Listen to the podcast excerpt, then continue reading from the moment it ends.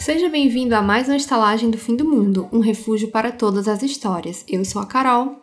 E eu sou a Clarissa, e no episódio de hoje vamos falar sobre A Hora das Bruxas de Anne Rice. Mas antes de começarmos o episódio, não esqueça de nos seguir nas nossas redes sociais. Nós somos o Estalagem Pod no Twitter e o Estalagem Podcast no Instagram. E se você conhece alguém que também pode gostar do podcast, piramida a gente, compartilha com seus amigos. Você encontra a gente nos principais agregadores de podcast e também no YouTube. É só procurar por Estalagem do Fim do Mundo que você encontra a gente. Também não esqueça de clicar no botãozinho de seguir tanto no Spotify quanto no YouTube para você receber todas as notificações e não perder quando sair um episódio novo. E é claro, você ainda ajuda a gente a alcançar um número maior de ouvintes. Então, ajuda Segue nós. a gente. e você sabe, mas não custa lembrar que esse episódio contém spoiler do livro. A gente vai contar toda a história, porque, enfim, tem muitos detalhes.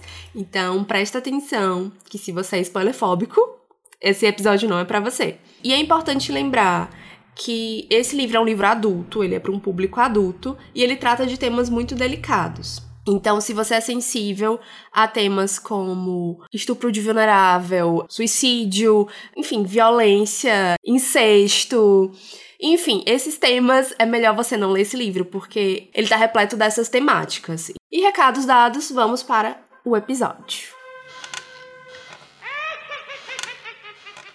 Antes da gente começar a falar do livro, vamos falar um pouquinho sobre a Anne Rice, né? Ela é uma autora super conhecida, pelo menos pela principal obra dela, né? Que é, são as Crônicas Vampirescas. E principalmente sobre o livro Entrevista com o Vampiro e o filme, né? Que fez super sucesso. É, então a gente resolveu falar aqui alguns pontos importantes sobre a vida dela que talvez não sejam tão conhecidos assim. É, a Anne Rice nasceu em 1941 em Nova Orleans. Curiosamente, ela recebeu o nome de Howard. É um nome masculino, né? Assim. Parece que foi meio que uma coisa da mãe dela, assim, Entendi. que ela achava que é, uma garota com o nome de Howard seria interessante, porque, Hum. sei lá, esse nome ab- abriria portas pra ela. Entendi. Não sei Nossa, exatamente que- como. Que curioso. Eu sei que nos Estados Unidos tem uns, muitos nomes que são unissex, né? Mas eu acho que Howard já é um pouco demais, né? É, e pelo menos eu nunca conheci uma Howard, mas, né? Nunca se sabe. Verdade. Enfim, e esse nome foi em homenagem ao pai dela, né? Né? Depois ela escolheu o nome de Anne e em 1947 o nome foi oficialmente alterado. Isso é, Howard não pegou, claramente. Quando a Anne tinha 15 anos, a mãe dela morreu por conta do alcoolismo. É, e isso é um fato que marcou muito a autora, porque é, é um tema que volta em muitas das histórias dela, né? O pai Sim. dela acabou se casando novamente depois da, da morte da mãe dela e mudou, se mudou com a família para o Texas. E lá no Texas, a Anne conheceu seu futuro marido, Stan Rice, que é poeta e pintor. Uma família bem artística. Não é?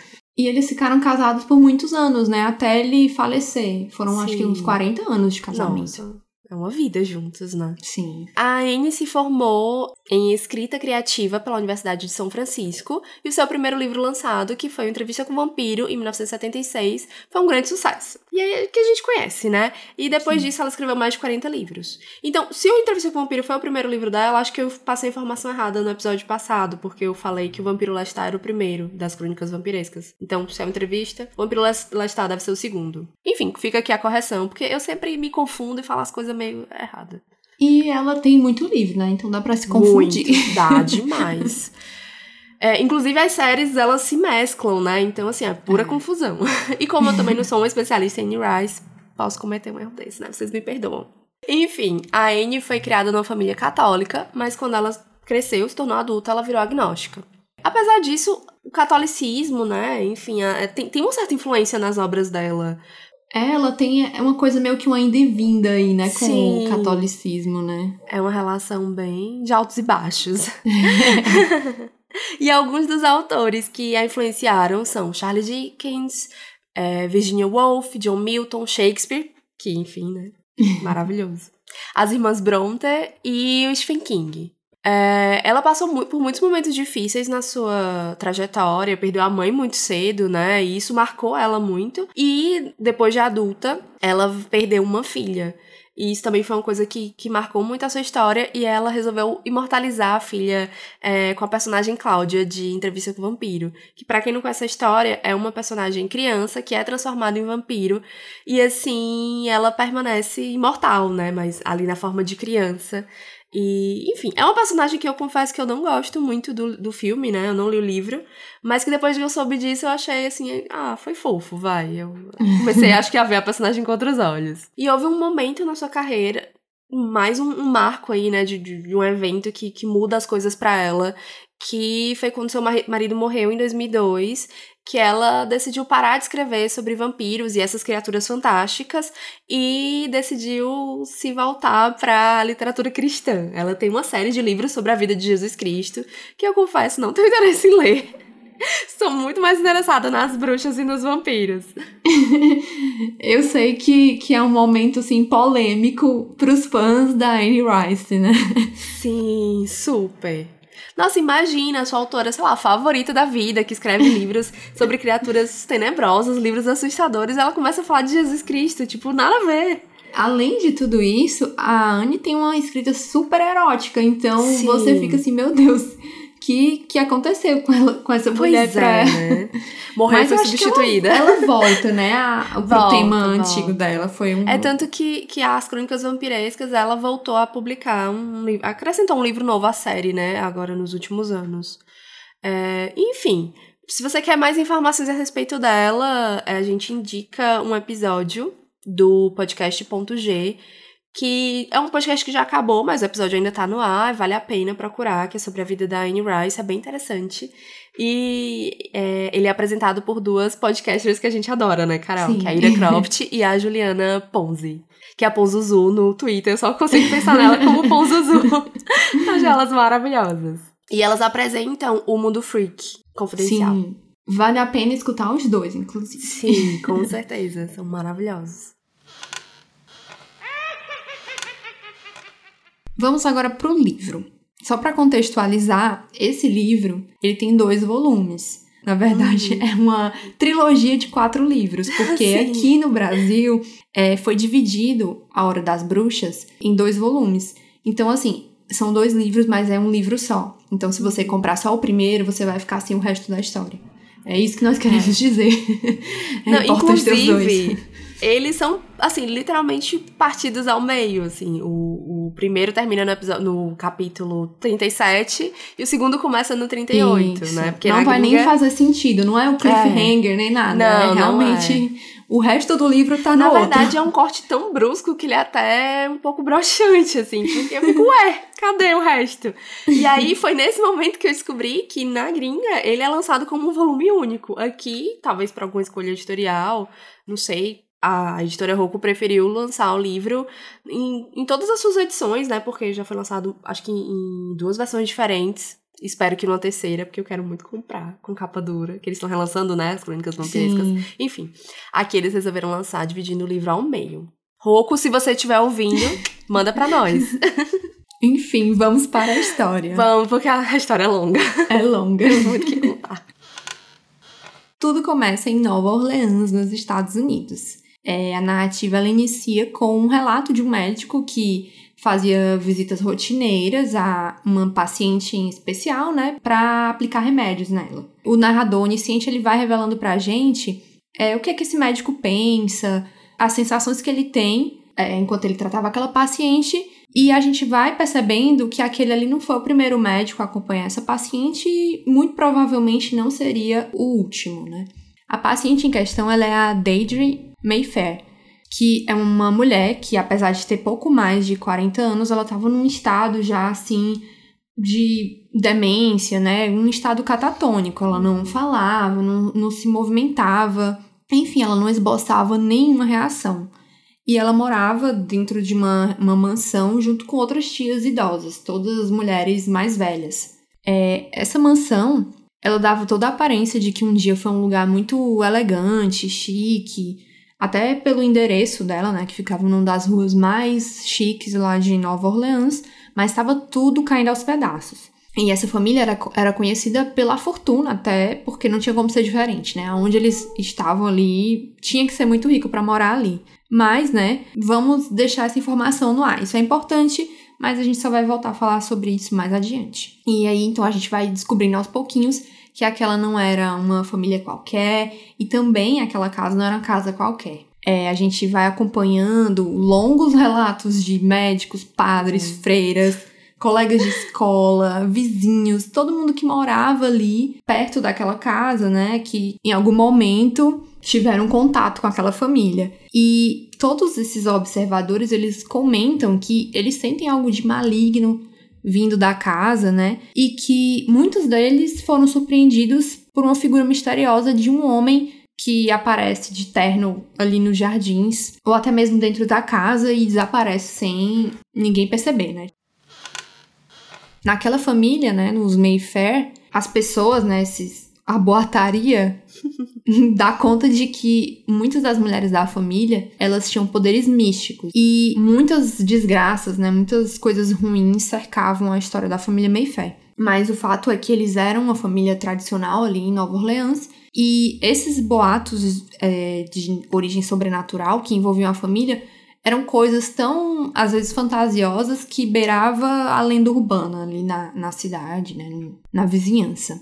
A autora ela vai contando pra gente de uma forma muito instigante, né? Ela vai contando a história da família Mayfair pela ótica desses outros personagens e você percebe que ela meio que vai dando voltas em torno da casa. A gente não, não sabe exatamente o que é. E a gente vai, vai catando informações das impressões desses personagens que em algum momento tiveram as vidas entrelaçadas com essa família.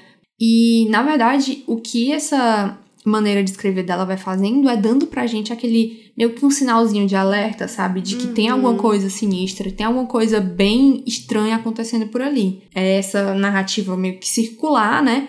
que vai falando muito, mas sem falar muita coisa, né? Sim. E isso deixa a gente mais, assim, cria mais antecipação, né? Com certeza. A impressão que eu tive lendo é que realmente ela queria trazer essa atmosfera, tanto da cidade como da casa, e de que tem alguma coisa ali, mas, assim, o que vai chegando pra gente como leitor é uma fofoca, é uma impressão, é uma história. Quase como se nós fôssemos pessoas que moravam naquela cidade, a gente conhecia aquela casa por passar sempre em frente.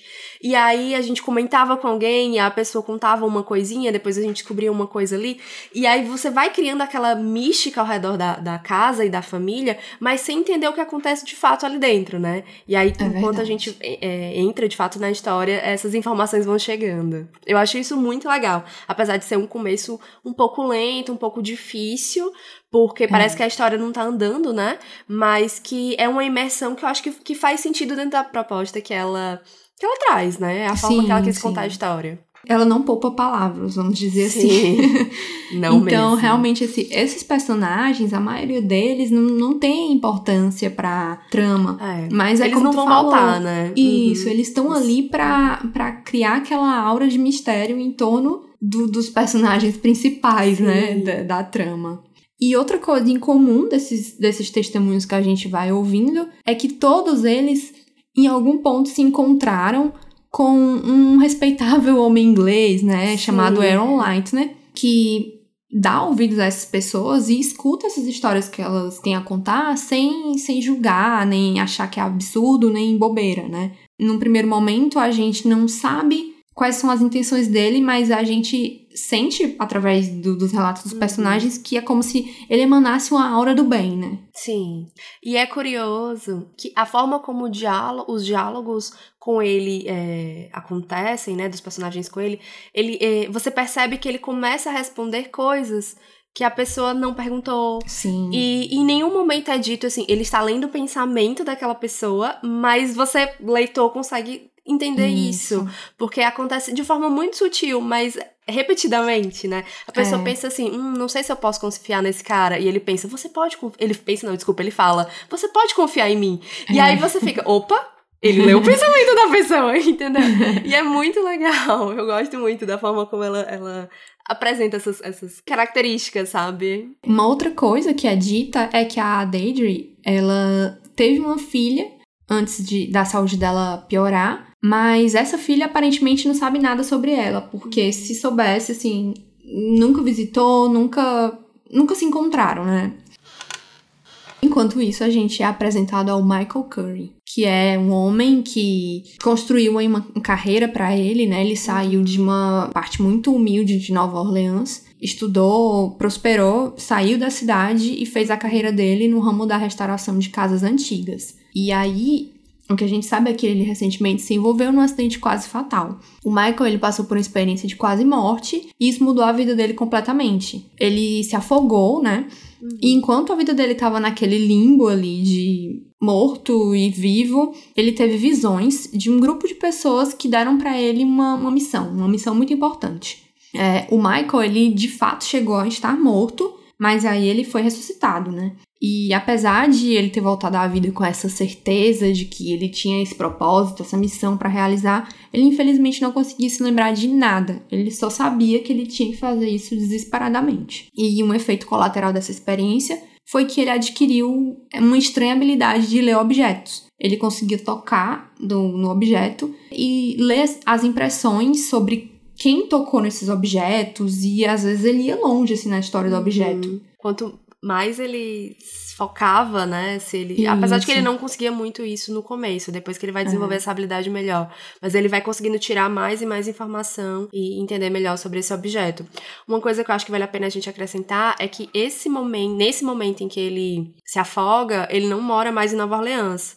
Acho que na adolescência dele, ele vai embora, depois da morte do pai, e vai morar em São Francisco. E é lá que ele Isso. constrói a carreira dele, enfim, é lá que ele vai e sofre esse acidente. E outra coisa, duas outras coisas que vale a pena falar sobre o Michael também é que, um, ele sempre teve é, uma conexão com essa casa da família Mayfair, né? Ele Isso. sempre se sentiu atraído e olhava para casa de uma forma assim que ele não sabia bem o que explicar, mas ele, mesmo depois de muitos anos, ele lembra dessa casa, né? Depois de morando em São Francisco. E que ele é uma das pessoas que viu o tal do homem que fica ali ao redor da casa. Inclusive, o viu numa igreja, numa noite de Natal. Isso. Né? É... Que é um momento muito significativo para ele, o Natal. Sim. Ele amava muito o Natal. Isso. O Michael, ele, nesse momento aí, uhum. chegou o momento Michael Curry vida Ai, obra. Sim. Sério, a Neil Rice pega a vida do Michael, assim, começa a contar tudo. Tudo. Sei lá, praticamente do dia que ele foi parido até, até o momento atual. Sim. A gente vai passeando pela infância dele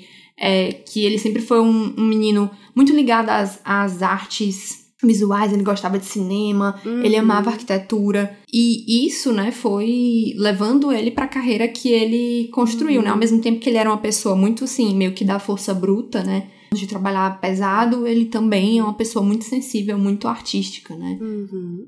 Enfim, é. é. como a Clá falou, tem essa uhum. questão de que ele via sempre o o homem, o né? homem. o homem.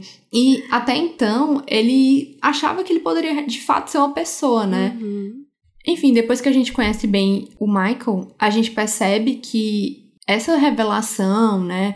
E, e esses poderes, na verdade, não fizeram bem a ele. Ele ficou uhum. muito obcecado em descobrir o que eram as visões, o que elas significavam, e esse poder recém-adquirido estava levando ele à loucura, ele estava quase enlouquecendo. Ele chegou a um ponto de abandonar tudo, emprego, tudo, e ficar trancado em casa alcoolizado, porque ele não conseguia processar todos esses estímulos que vinham através dos objetos, né? Ficou, colocou luvas nas mãos para não tocar em nada e passava os dias embriagado. A única coisa que de fato tirou ele dessa letargia foi o desejo dele de encontrar quem que tinha salvado ele e tocar no lugar onde ele havia sido levado após o resgate, né? Uhum. E aí um médico que estava tratando dele é, consegue esse contato com essa pessoa e arranja um encontro. E aí era Ron Mayfair que havia salvado ele e, e concordou em se encontrar com ele. A partir desse momento, a gente vai para a perspectiva da Rowan. A Rowan é filha da Deidre, que é aquela personagem que a gente falou, que ficava lá na casa da, da família Mayfair e que logo que ela nasceu, ela foi adotada por, por uns parentes distantes, né? A Ellie Mayfair e o Graham, que moram na Califórnia, levaram a criança para lá, ela bebezinha, na verdade, e ela não teve mais nenhum contato com a família. Então ela não conhece a história, ela não conhece os mitos por trás da família Mayfair, ela não conhece a casa. Ela, na verdade, nem sabe que a origem da família dela é, é de Nova Orleans, enfim. Ela realmente não, não, não sabe muito sobre qual a história dela, né? Ela não tem Sim. contato com ninguém. A Ellie, a mãe delas, teve muito cuidado de, de protegê-la de, de toda essa história. E a gente vai entender ao longo do livro, né, ao longo da história, o porquê, né? Que é uma história bem sanguinolenta, bem complicada. E aí, lá em São Francisco, ela se formou médica, ela é uma neurocirurgiã brilhante e tem uma carreira promissora. Recentemente, os pais dela adotivos faleceram e ela se tornou uma pessoa solitária, né? Ela tem, ela tem uma rotina muito rígida, ela faz as coisas sempre do mesmo jeito e ela passa muito do tempo dela trabalhando, né? Assim, o foco dela é na sala cirúrgica, né? E tá sempre, enfim, nos casos mais difíceis. Ela, a gente vai vendo nessa perspectiva dela, nesse capítulo que foca nela, que ela tem uma certa habilidade de de, de salvar a vida das pessoas, sabe? É como se é. ela conseguisse. Uma coisa meio paranormal, né? Isso, exatamente. Que é algo que aconteceu com o Michael também quando ela o resgata, né? Que ele já estava desacordado, já não estava mais respirando, mas ela insiste por, por, muito tempo até fazer ele voltar à vida. E quando ela tá em, em cirurgia, ela também consegue, de, de uma forma inexplicável, entender qual é o problema daquela pessoa e, e, e resolver a coisa, mesmo assim, quando é o, um dos casos mais difíceis, ou talvez um, um caso que não tenha muita solução sabe? E é uma característica Sim. até que outras pessoas ali ao redor conseguem perceber nela, né?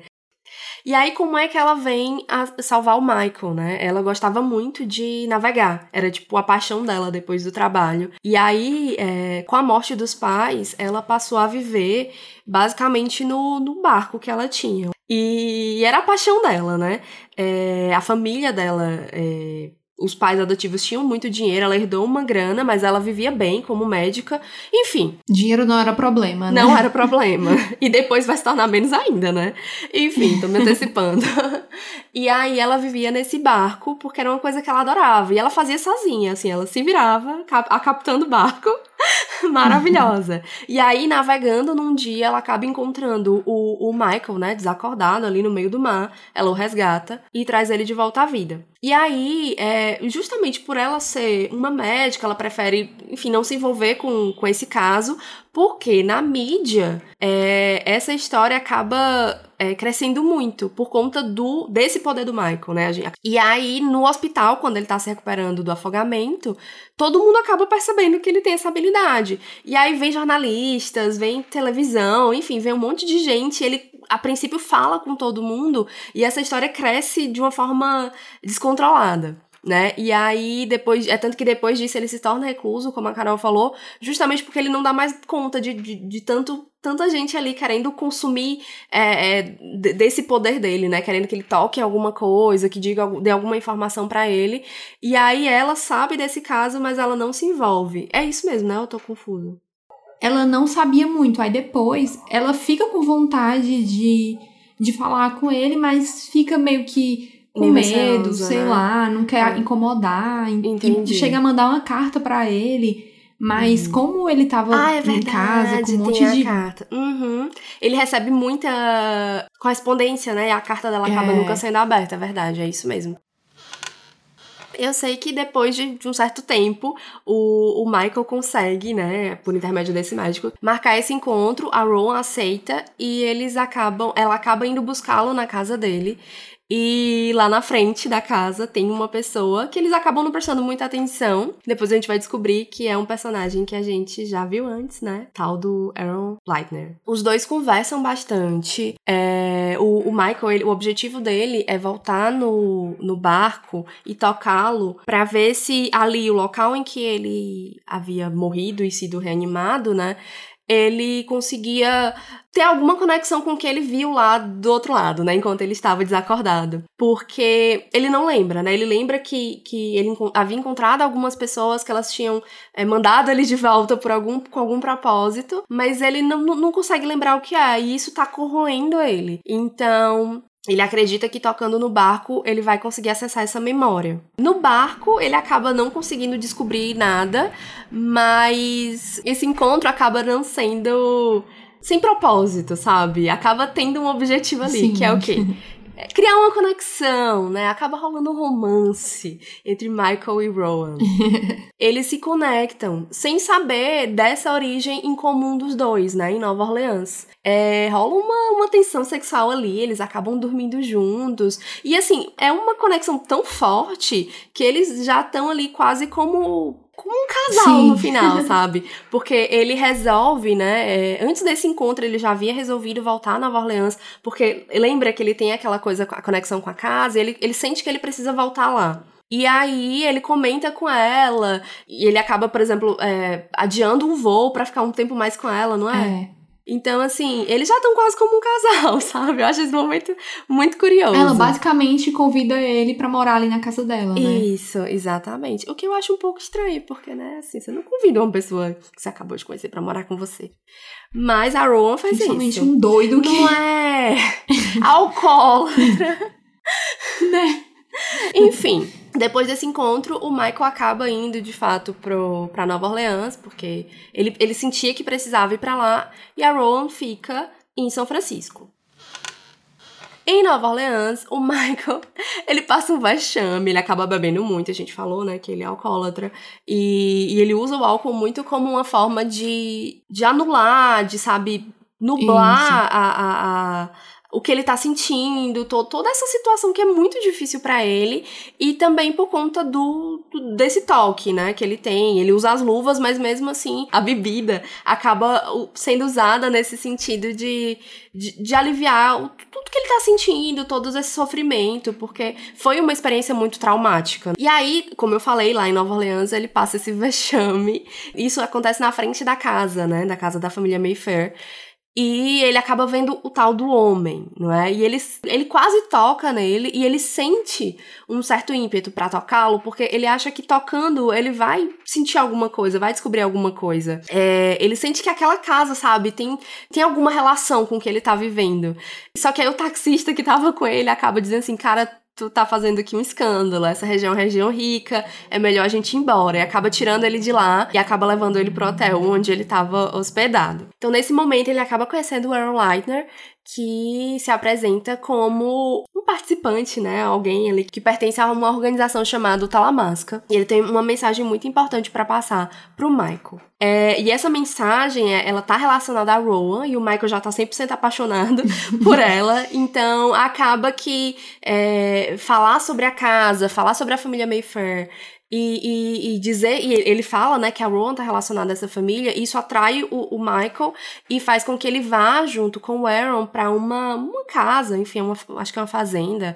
É um, um, lugar, né, que, que acaba servindo como o ponto ali do, do Talamasca na região, que é um pouquinho distante de Nova Orleans, e lá ele vai apresentar para o Michael o documento que ocupa metade desse livro, que seria algo como um, um, relato, né, dos participantes dessa organização ao longo de séculos sobre a família Mayfair.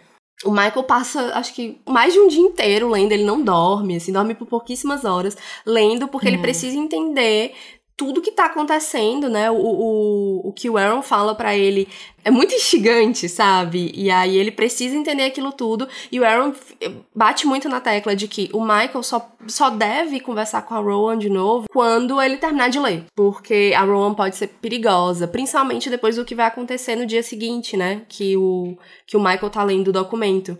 Que a mãe da Rowan, a Deidre, que é aquela personagem que a gente apresentou no início do, do episódio, ela falece. A Rowan não tem nenhuma conexão com ela, como a gente falou. Ela acaba descobrindo isso apenas porque uma familiar, né, que morava com a, com a Deidre, é, liga pra, pra casa dela e ela tava lá, atendeu. E essa familiar ela acaba pedindo para falar com a Ellie, né? Que era a mãe da Rowan. Só que a Ellie morreu essa pessoa não foi avisada, não sabia, porque, enfim, quando a, a Ellie faleceu, a Ron não conhecia ninguém da família, então ela não teve como avisar ninguém, ninguém sabia que a Ellie havia morrido. E aí, nessa conversa, elas até são meio grossas uma com a outra. É, nessa conversa, a pessoa que ligou, que é a Carlota, ela acaba contando pra Rowan que a mãe dela havia morrido. A Rowan fica muito, muito abalada com essa informação, porque até então ela não tinha nenhum tipo de informação sobre a mãe dela biológica, não é?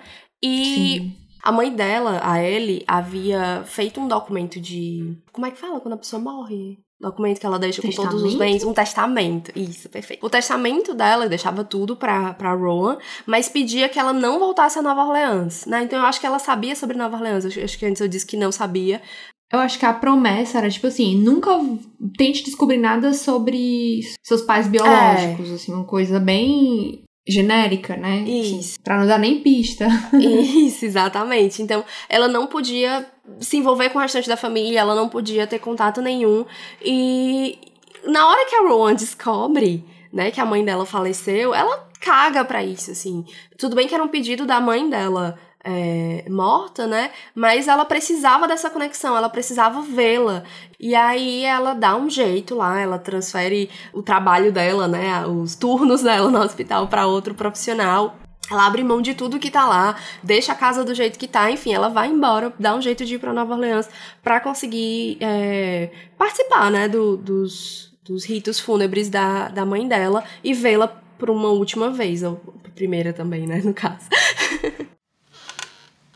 Na casa dela, na madrugada, antes dela viajar, ela tem a impressão. Ela tá, acho que ela tá dormindo, é. ela tá acordada, mas é madrugada. E ela tem a impressão que tem uma pessoa na casa. E aí ela acaba vendo um homem, que depois a gente vai descobrir que é o homem da família. e aí, isso ela descobre antes de saber que a mãe havia, a mãe havia morrido, né? A Deidre. Isso. É, é, quase como se aquilo viesse como um anúncio. E depois, mais pra frente, a gente vai entender por que, que ele apareceu exatamente nesse momento. E quem ele é e tudo mais. Como a gente falou, né? A Rowan e o Michael, eles têm essa relação já. Foi só um encontro, mas já são amores da vida um do outro. E aí ela tenta entrar em contato com ele enquanto tá indo. Vai ficar no mesmo hotel, só que ele tá lá no, no lugar do Talamasca, tá lendo lá os arquivos, então é, ele descobre lá pelo Aaron que a Daydream morreu, que a Ron tá indo para lá, mas como o Aaron bateu muito na tecla que ele precisa ler tudo do arquivo antes de encontrar com ela, ele acaba não não apoiando, digamos, nesse momento, ele não faz nenhuma ligação, não retorna as ligações dela, porque ele precisa terminar terminar essa leitura, né, antes de encontrá-la. E aí o arquivo vai falar de, da origem da família Mayfair, que lá no século XVII, uma mulher muito humilde, né? Ela era tipo, tipo uma curandeira lá na, lá na Escócia. Ela acaba invocando uma criatura, um espírito, um demônio. Não fica muito claro nesse momento. E eles fazem um certo tipo de pacto. E essa criatura é que a gente vai ver, que vai acompanhar todas as, as gerações de, de mulheres importantes da família Mayfair. Esse arquivo é muito longo. Como eu falei antes, ele ocupa mais ou menos metade, né? Do dos, dos dois livros, que na verdade é um livro só. Então, assim, é muita informação. A família, ela só cresce e cresce e cresce. Então, não vai dar pra gente destrinchar tudo isso. E também é bom porque fica aí uma, algumas coisas novas para vocês quando forem ler o livro, né? Pra quem não leu ainda. é, enfim.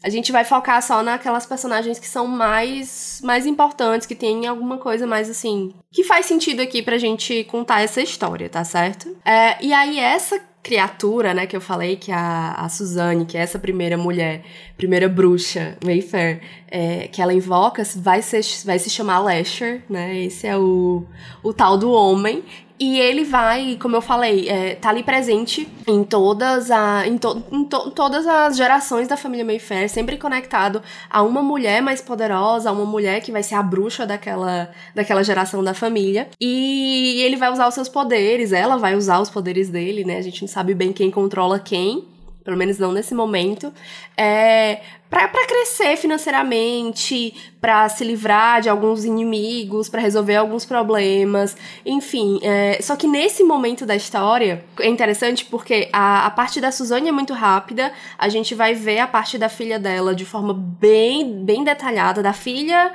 e da neta, né, que são a Débora e a Charlotte, porque tem um personagem que, que era do Talamasca, que ele tá envolvido diretamente com essas duas bruxas. Inclusive, ele é ele se envolve sexualmente com a Débora. Ela acaba tendo a filha Charlotte e depois a Charlotte acaba dando um jeito ali de ter uma relação sexual com ele e tendo filhos com ele. E aí que começa todas as relações incestuosas que só vão se repetir em todas as gerações futuras da família Mayfair, não é? E aí essa parte desse personagem que é o Peter, esse personagem, né, o Peter, ele é do Talamasca, como eu disse, né? Ele se envolve com essas duas bruxas. E então a gente tem um relato dele mesmo, né? Assim, contando tudo que acontece, que em forma de cartas, que são longas. Muito longas, assim. Foi uma das partes para mim mais difíceis de ler. Depois da, da, dessa participação dele, que inclusive ele é morto pelo Lasher, o que a gente vai ter são impressões, são pessoas que estão ali observando, alguns, alguns é, contatos do Talamasca que, que se aproximam de alguma forma da família, mas nunca um relato de tão de dentro da, da, da, da família Mayfair, né? Então acaba sendo mais um relato menos pessoal, como o do Peter, que é muito chato. Muito chato, eu confesso. É a parte mais difícil de ler o livro para mim. Mas uma coisa importante de dizer desse começo da história uhum. dos Mayfair, né? Que a história do, do Petit, ele tá, ele tá muito envolvido com elas. E uma coisa que Sim. tem que ser esclarecida é que é uma junção de duas coisas. Existe uhum. o poder que elas têm, elas já têm essa, esse poder paranormal forte. Isso combinado com, com o Lasher, né? Sim. É, não é ele que dá o poder a elas elas conseguiram é, conjurar verdade. ele porque elas têm o poder. Uhum. E o Petit, uhum. ele era muito forte também, ele tinha muitos poderes. Então, foi uma combinação da propensão delas com a do Petit e junto com os poderes do Lasher. Então, esse conjunto foi muito importante para elas se tornarem o que são, né? Inclusive, essa união entre pessoas poderosas e, e, e, o fato de que os Mayfair vão sempre casando entre eles é uma tentativa de, de aumentar esse poder, né? Muitas vezes de forma consciente e muitas outras não. Acaba Isso. sendo um costume da família de primo casar com primo, mas que no fim das contas, principalmente ali no legado, né, que são essas bruxas principais, a tentativa é sempre de, de, de uma combinação de, de um pai e uma mãe poderosos para gerar uma, uma filha, né, uma bruxa ainda mais poderosa. Isso também tem uma intenção, a gente vai descobrir um pouco mais pra frente, mas não tá relacionado apenas em, em, em, ter bruxas poderosas, mas com os propósitos aí do Lasher, que vai demorar, mas a gente vai entender quais são. E aí a gente vai, né, nesse relato, né, do Talamasca, a gente vai ver que a família vai fugir da Europa, porque, enfim, caça as bruxas, a gente sabe o que aconteceu na época da Inquisição. Eles vão passar um período até longo ali, eu acho que umas, umas duas ou três gerações de bruxas em Santo Domingo, e depois eles acabam indo para os Estados Unidos e se estabelecendo primeiro numa fazenda próxima a Nova Orleans e depois na casa de First Street é, em Nova Orleans de fato. E aqui a gente vai terminar, assim, é num corte bem brusco mesmo, a primeira parte do livro, porque como a gente falou lá no começo, a Carol falou, né? O segundo livro ele realmente é. vai começar literalmente onde o, o primeiro para, porque é um livro só. Nesse momento, é, deu um pulinho e a gente chegou até o caso curioso do Stuart Townsend, que foi um membro do Talamasca que chegou a entrar em contato com a Stella Mayfair. Isso uhum. foi meio que uma das primeiras tentativas, depois, lá daquele tempo do Petit, de alguém uhum. de fato conversar com os Mayfair e dizer o que, o que eles tinham, né, compilado para ver se, sei lá, se ajudava eles e tudo mais. Só para ajudar as pessoas assim, a entenderem é, temporalmente, né? A história toda começa no século XVII. A Estela ela vai nascer ali entre o final do século XIX e o início do século XX. Eu não sei bem a data, mas ela é bem mais próxima, tá mais próxima da gente do que Isso. do que a, a primeira bruxa, a Suzane, né?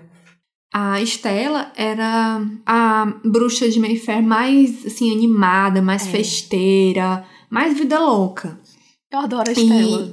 E... tipo, eu queria ser amiga da Estela. Eu acho a Estela tudo. acho maravilhosa. Ela dá as festas mais maravilhosas e uhum. espetaculares de toda a cidade. E ela topa conversar com o Stuart.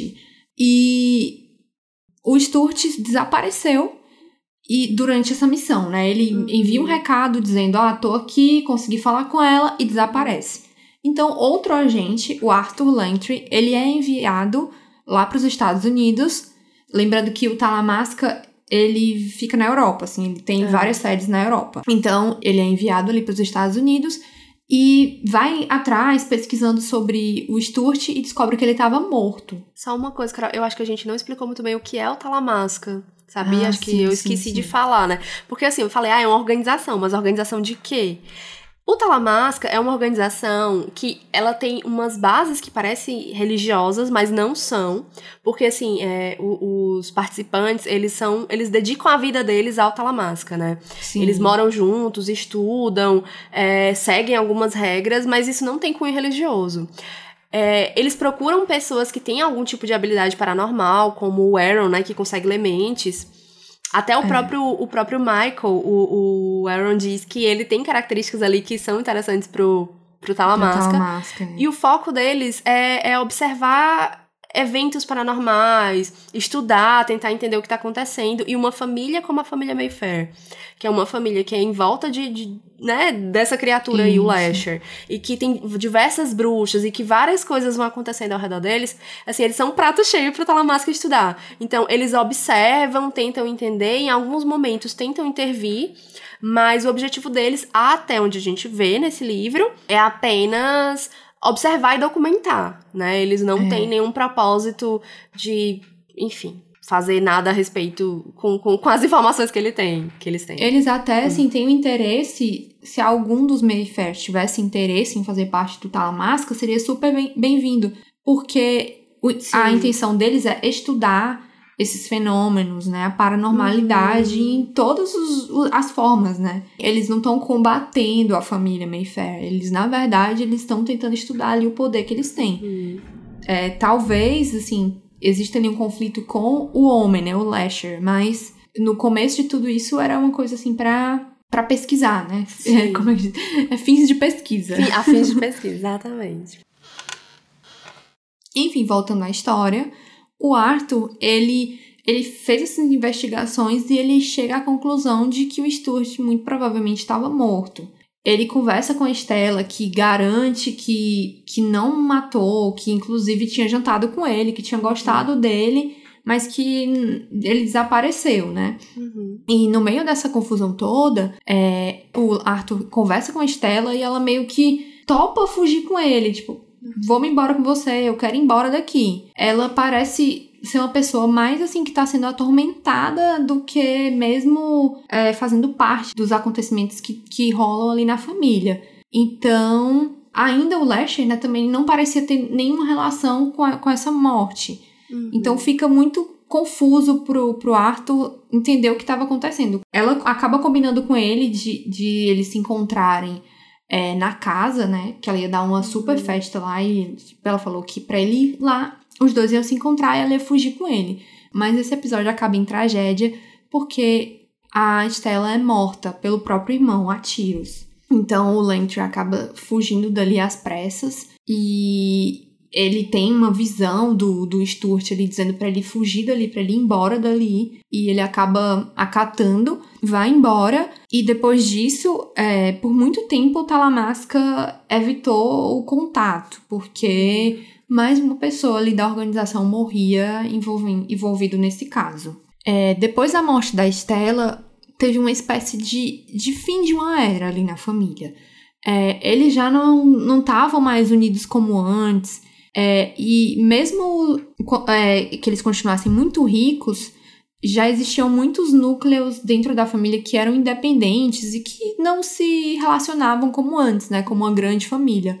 Essa fortuna não era mais centralizada e a família já não era tão unida. E também, assim, a, as, as bruxas, a partir daí, passaram a ser mais fracas, né? A gente não comentou, mas a Estela, ela era muito jovem, mas ela já tinha uma filha que era pequenininha nessa época e que assistiu a própria mãe morrer, né? Inclusive, a morte da Estela é, causou uma. Foi uma destruição, né, da, da, da família de, tantos, de tantas formas que isso acabou refletindo na casa também. Depois da Estela, a casa foi se deteriorando e a casa não deixava que ninguém fizesse manutenções. Uhum. Então, sei lá, um pintor chegava lá e de repente o balde de tinta era atirado para longe, a escada era derrubada, vários incidentes aconteciam e o pessoal que fazia essas manutenções começou a não querer mais pisar por lá. Né, eu, eu concordo. É, eu também não ia entrar nessa casa, não. Deus me livre. O Lasher, né, tava por trás disso, obviamente. E os vizinhos, né, a fofoca no bairro, dava conta de que isso era meio que o espírito da Stella, que uhum. havia morrido de forma trágica por ali.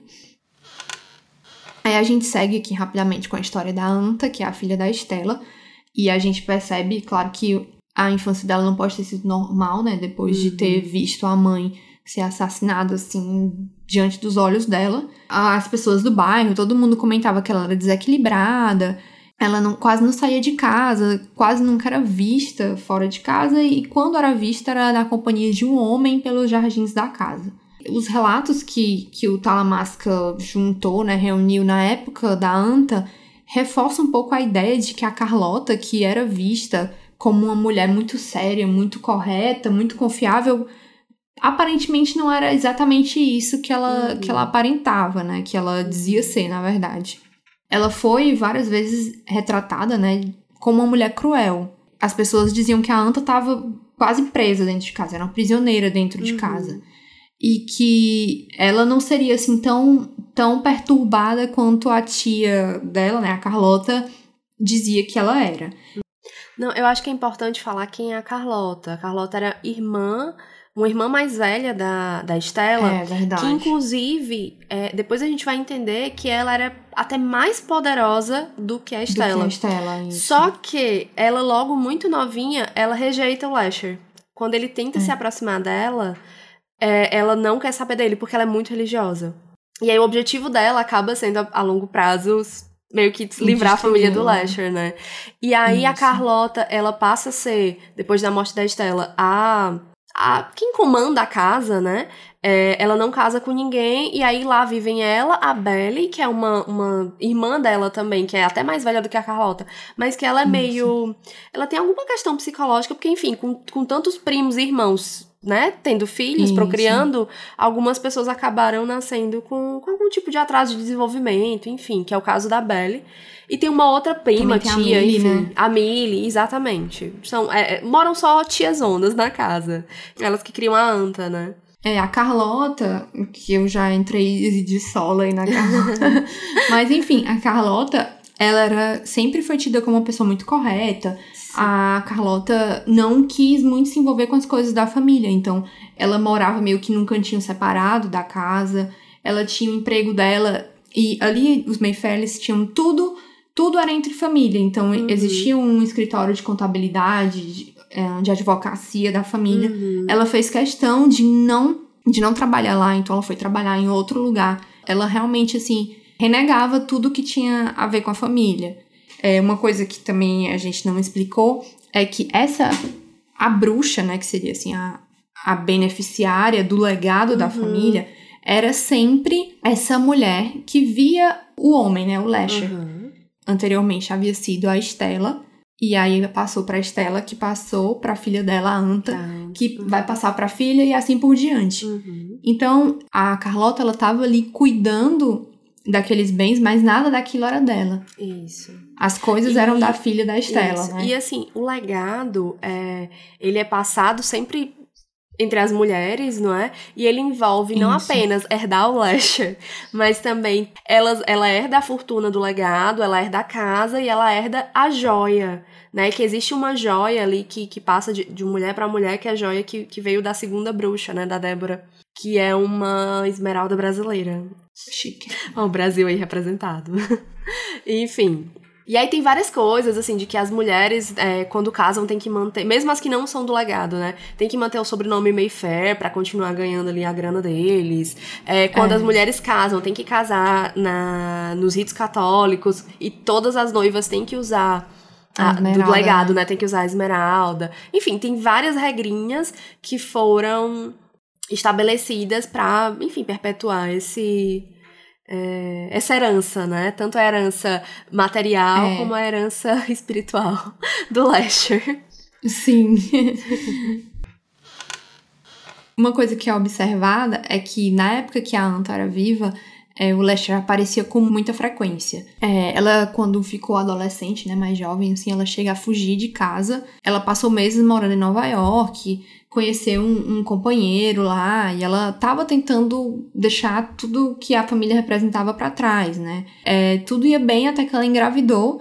E como ela e o companheiro brigaram a respeito de continuar com gravidez ou abortar, é, ele acabou morrendo de carro, assim, inesperadamente E aqui fica sugerido, né, que o Lasher tem alguma relação com isso. É, essa tática dele de matar os companheiros das beneficiárias é de longa data, né? Uhum. É uma coisa que é importante falar sobre o Lasher é que ele é muito manipulador. Então, mesmo quando elas não falam alguma coisa, por exemplo, se ela ficou chateada com o marido porque ele fez alguma coisa, então ele interpreta que ele tem que matar o marido. Então, assim, é, é um, um servo perigoso ele, é. porque ele faz interpretações. É, e outra coisa é que quanto mais forte a bruxa, mais ela consegue controlá-lo, né? Depois da Estela, na verdade, a partir da Estela, né? É, as bruxas acabaram saindo mais fracas, então o Lasher acaba Isso. conseguindo dominá-las muito mais do que elas conseguem dominá-lo. A Anta fica muito abalada com a morte do, do marido dela, né? E ela chega a ser internada. Dentre tantas internações que ela passou, né? A, a bebezinha dela nasce, que é a Deidre. E ela foi é, se recuperando, né? Se sentindo melhor. Mas aí ela acabou morrendo tragicamente, caindo lá do pavimento superior, depois de tentar arrancar os próprios olhos. Ou foi isso que foi divulgado, né? Uhum. A causa da morte dela é cercada de mistérios. E mesmo que quando ela, ela foi pro necrotério, né? É, a pessoa que observou é, entendeu que aqueles experimentos que ela tinha não eram assim compatíveis com uma pessoa que tenta arrancar o próprio olho. Uhum. Mas é, como eles eram uma família muito poderosa, ninguém se metia, ninguém. As investigações não iam a fundo e ficava por isso mesmo. E enfim, a gente agora é, segue pra Deidre, que é a filha da Anta, que ela também, da mesma forma que a, a mãe foi considerada desequilibrada, louca, e ela recebia basicamente o mesmo tratamento que a Anta, a mãe dela, recebeu, ela recebia da Carlota, né? Foi meio que uma continuação. É, na infância e adolescência dela, ela passou por várias escolas, ela era expulsa sempre por estar em companhia desse homem, né? É, a maioria dessas pessoas que viam ela na companhia do, do homem, elas não percebiam que ele não era uma pessoa real. Então, isso trouxe muito problema para ela. Principalmente a sociedade muito é conservadora, né? misógina, né? Então, tipo assim, ah, essa menina tá se dando desfrute. Ela não é uma boa influência para as outras meninas, né? Naquela época, gente chique estudava tipo, em escolas separadas, meninos e meninas. Enfim, a vida da, da Deidre, ela é muito parecida com a da Anta em relação a viver solitária naquela casa, né? E, e receber pouco carinho, né? Pouco afeto das pessoas que estavam por ali. Também a relação ruim que ela tinha com a Carlota era a mesma. E ela também tinha uma vontade é, de ir embora, né? De sair de perto ali da família e de tudo que aquela casa, aquele povo representava. Ela, inclusive, também chegou a fugir de casa como a mãe dela fez. É, o Aaron, ele consegue, ele chega a conversar com a Deidre na época que ela estava na faculdade e ele percebe que ela estava tentando desesperadamente ignorar o Lasher, né? Ela acreditava, e isso a gente depois vai descobrir mais tarde que era uma coisa que a Carlota ensinou a ela, que quanto menos ela falasse nele ou, ou desse atenção a ele, se ela ignorasse ele, ele ia ficando mais fraco. E o Aaron, ele, ele fica muito triste, ele fica muito angustiado porque ele, ele percebeu que ela estava sofrendo muito e percebeu que ele não podia fazer nada por ela, né? É, a Deide, ela, ela diz que o Lasher a avisou que o Aaron estava observando uhum. e ela diz o seguinte, né? Que, o, que diz que o Lasher falou que estarei bebendo o vinho, comendo a carne e conhecendo o calor da mulher quando de você não restarem nem os ossos. Uh, o que será que isso quer dizer? É. É uma profecia aí, né? O Aaron, ele, depois desse encontro, ele fica refletindo sobre as intenções do Lester, né, com todas essas aparições. É, ele era muito poderoso e ele gostava de, de aparecer, né? Porém, fora ser visto, assim, o que mais que ele queria, né? Tipo, ficar uhum. aparecendo? Yeah. É. O Aaron então volta para Nova Orleans determinado a entrar em contato com o Cortland ou com a Carlota, né? Para tentar esclarecer isso e, e ele de fato queria ajudar. queria colocar os conhecimentos que o Talamasca tinha à disposição deles, né, para uhum. tentar melhorar a vida dessas meninas, que era, tipo, tanta tragédia na vida de todas essas jovens uhum. é, bruxas, né. E aí, de volta à cidade, uma série de acidentes, né, uhum. acontece. Esses acidentes, o que são?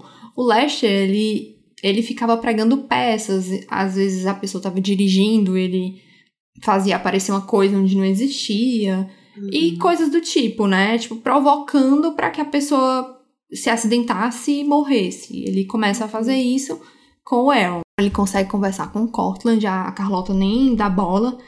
E ele percebe que, que é o Cortland quem estava por trás de, de tantas das mortes que estavam associadas à família Mayfair. E não a Carlota, como todo mundo pensava, né? Apesar de que tem uma que é a responsabilidade é, da Carlota, isso, né? Isso, tem uma que é a responsabilidade da Carlota. Eu tava pensando em como dizer isso, mas assim, a, a morte do Stuart, né, vou logo uhum. aqui, não foi a única.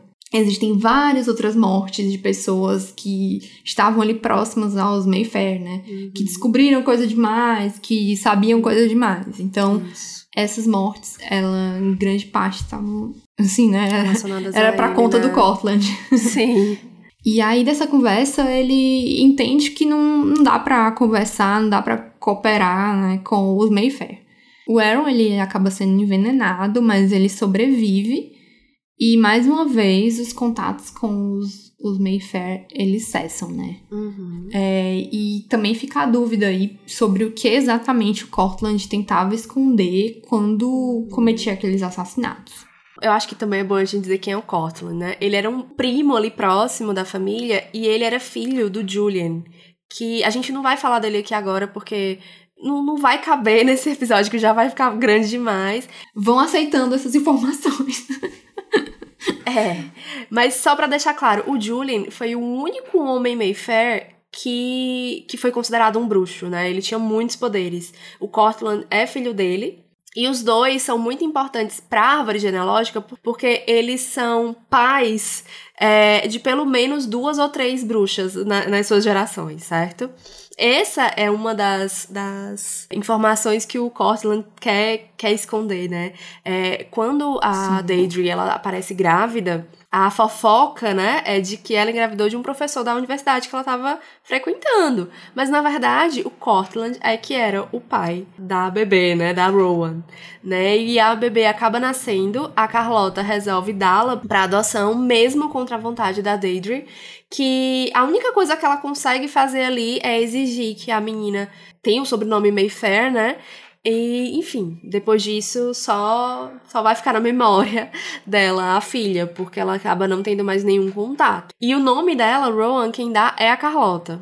E curiosamente, tem um determinado momento que o Cortland tenta visitá-la, né, a, a e, e ele também tenta impedir que a, que a bebê seja adotada, né, não é? É, ele é pai da criança, ele tem direito, mas ninguém sabe. Então ele tenta usar só os seus poderes mesmo, né? Como um homem ali importante da família. Mas o Lasher não permite que ele entre na casa. O que dá a entender que tá nos planos do Lasher que a Rowan seja levada embora. O que é, o que é estranho, porque Sim. até então todas as bruxas cresceram ali juntas, não é? E, e, uma coisa que é comum é que, mesmo eles estando apegados à mãe, quando a mãe tem uma filha que vai ser a herdeira do legado, o Lester já começa a aparecer pra criança, logo bebezinha. Então, Sim. ele permitir que a Rowan seja levada para longe soa um pouco estranho, mas até o final do livro a gente entende que isso faz parte do propósito do, do Lester, né?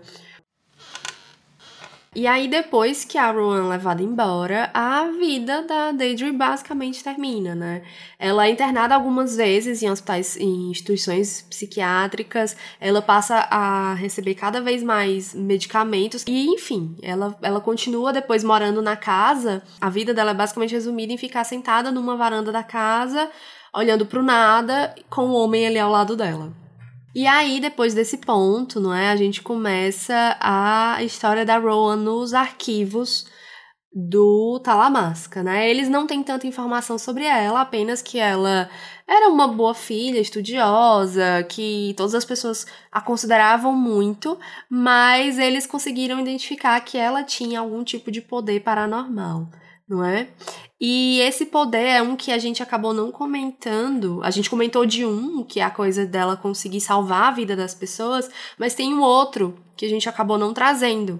Que a Rowan, quando ela tá numa situação de, de, de perigo ou de raiva de alguém, ela meio que, de forma inconsciente, ela desejando enfim, se afastar daquela pessoa, ou que aquela pessoa desapareça, ou enfim, é numa situação de perigo, ela consegue fazer com que a pessoa que tá ameaçando ela morra. Isso é uma coisa que traz muito sofrimento para ela, porque uma das pessoas que ela matou foi o pai dela, né, o Graham, porque ele queria eh, se separar da mãe dela quando a mãe dela estava morrendo, estava com câncer, já estava no estado terminal. A Rowan ficou revoltada, ficou assim numa situação de, de completo horror frente a, a, a, descobrir isso do pai, né? Que o pai tava tendo uma, um caso com outra mulher e queria se separar da mãe dela que tava morrendo.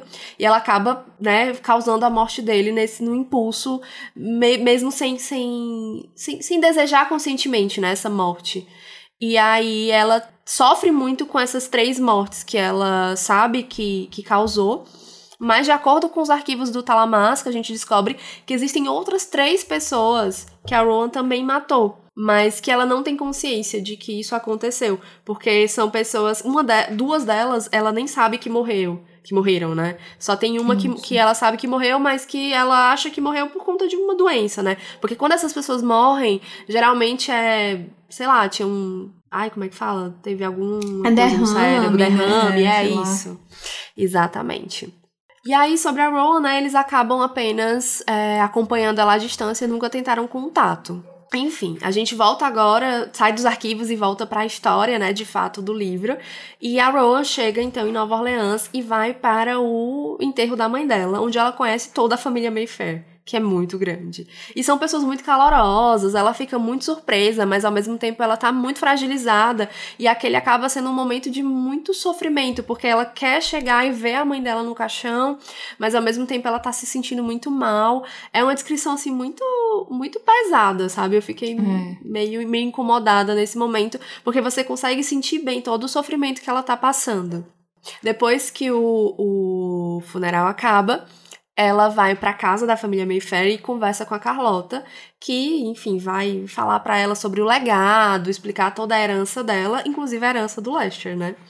E a Carlota é extremamente grosseira e, e desagradável com a Rowan, inclusive mostra para ela coisas assim que são absurdas, como ossos que são utilizados, ossos e cabelos que são utilizados de cada uma das bruxas para fazer bonecas. E ela mostra é, alguns dos experimentos que uma das bruxas, que era a Marguerite. A Marguerite, ela era uma das bruxas ali no meio da história, que a gente acabou não falando dela, que ela era bisavó da Estela. Ela era curandeira e ela era meio loucona. E ela, ela junto com o Julian, eles fizeram alguns alguns experimentos para tentar é, incorporar o Lester num corpo de uma pessoa, sabe? Eles uhum. pegavam é, pessoas mortas ou pessoas que já estavam quase morrendo, pegavam bebês que tinham sido abortados. Enfim, é uma, é uma cena muito, é, muito difícil, né? bem grotesco. E aí, assim, nesse, num quarto que pertencia a ela, ainda estavam lá os restos, porque eles deixavam nos líquidos, assim, para permanecer preservado. E aí a, a Rowan que já tava ali no momento de luto, de tentar entender tudo que estava acontecendo, descobrir tudo isso da forma, da pior forma possível, sabe? Ela acaba tentando se afastar da Carlota e acaba fazendo com que a Carlota morra nesse momento e aí a gente acaba tendo duas mortes no mesmo dia. Primeiro a Deidre e depois a Carlota. Bem que a Deidre ela morreu no dia anterior, mas deu para entender, né? Recapitulando, é, a, a Rowan, depois de se encontrar com a Carlota, a Carlota morre. Ela ainda não encontrou com o Michael, o Michael ainda tava lá com o pessoal do Talamasca. Depois disso, eles acabam se encontrando, eles ficam juntos no hotel. Então, assim, de casalzinho. e é, ela vai descobrir toda a parte burocrática é, de ser a herdeira do legado, né? Aquilo que a gente falou, de que ela vai herdar a casa, ela vai herdar uma fortuna, e enfim. É, Existe toda resolve... uma parte da família que trabalha exclusivamente para organizar e manter esse dinheiro. Entendeu? Exatamente. É de tão grande que é essa fortuna. Exatamente. E aí a Ron ela resolve abandonar a vida dela em São Francisco e ficar em Nova Orleans. Ela quer morar na casa da família Mayfair, mesmo a casa estando bem abandonada e precisando de diversos reparos. Só que olha que perfeito. Quem é especialista em reparar casas antigas? O Michael. Eles resolvem casar, o Michael vai é, reformar a casa toda. E, enfim, tá tudo dando certo. O Lasher não deu as caras ainda. E, enfim, enquanto eles estão ali se preparando para pro casamento, né? Porque sabe como é família grande? Toda reunião é motivo para festejar. E aí, num determinado momento que eles vão que eles estão ali nessa reunião, acaba rolando uma sessão meio. Não é uma sessão espírita, vai. Mas é aquela coisa meio conto ali ao redor da fogueira, que eles começam Isso. a contar sobre essas histórias da família, né? Porque para muitos dos Mayfair, essa história toda, eh, muitos nem sabem o que é o Lasher e que ele se chama Lasher, né? Sabem apenas de que existe essa esse mito na família, de que existe uma entidade, uma criatura sobrenatural que tá ali presente nessa linha principal da família Mayfair, né?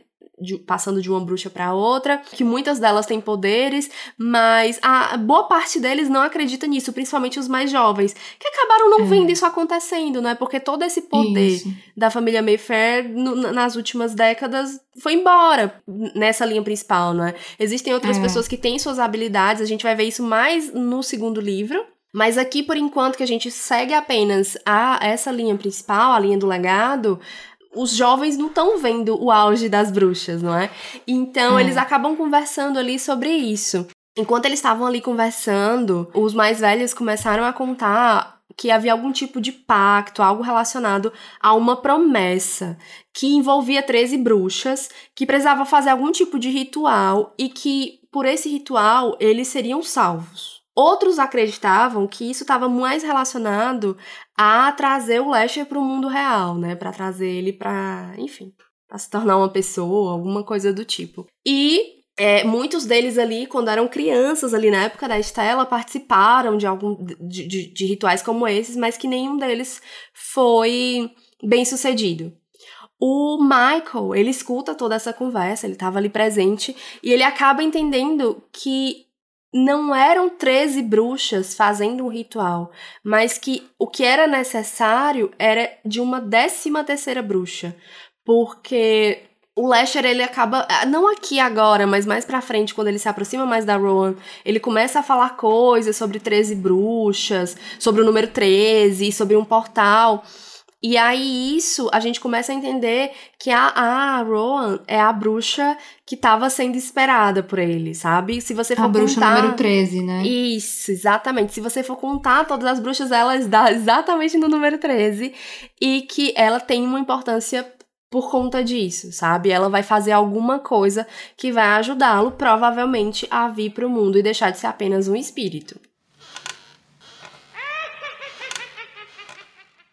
Um pouquinho antes dessa, dessa reunião, né? Eles, enfim, tinham combinado que iam reformar a casa, que iam morar ali e já estavam casando, já, já iam casar. Mal se conheciam, mas já iam casar. E aí, ela.